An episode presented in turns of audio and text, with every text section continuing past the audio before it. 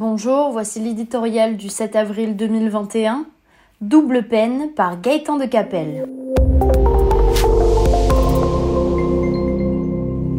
En état de choc depuis plus d'un an, le monde livre avec la vaccination ce que l'on espère être l'ultime bataille contre le virus. Celle qui autorisera un retour à la vie normale, où les individus circulent à nouveau sans entrave, où les entreprises et les commerces fonctionnent enfin librement. Cette libération collective va marquer, croisant les doigts, le point de départ après une rupture historique d'un vigoureux redémarrage économique.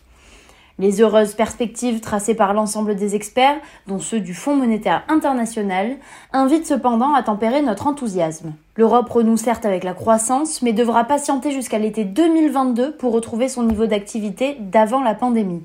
Ses grands rivaux, eux, cavalent devant. La Chine y est déjà parvenue et les États-Unis y arriveront dans les prochaines semaines.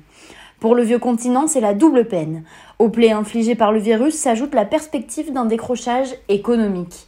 Les meilleurs plans de bataille, comme chacun sait, ne mènent à la victoire qu'au prix d'une parfaite exécution. C'est peu dire que les Européens, armés de la meilleure volonté du monde, ont manqué de dextérité sur les deux fronts qu'ils ont ouverts. Celui de la vaccination, seule porte de sortie de la crise, où ils ont accumulé les faux pas. Retard à l'allumage dans la course au vaccin, négociations interminables avec les laboratoires, mise en œuvre logistique déficiente, la technocratie bruxelloise, additionnée aux atermoiements locaux, à commencer par ceux de la France, nous coûte des mois de retard.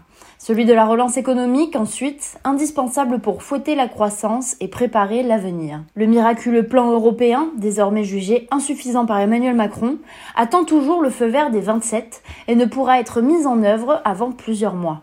Pendant que nous tergiversons, Joe Biden, en fonction depuis trois mois, vaccine à tour de bras et déverse déjà des milliers de milliards de dollars sur l'Amérique. Cherchez l'erreur.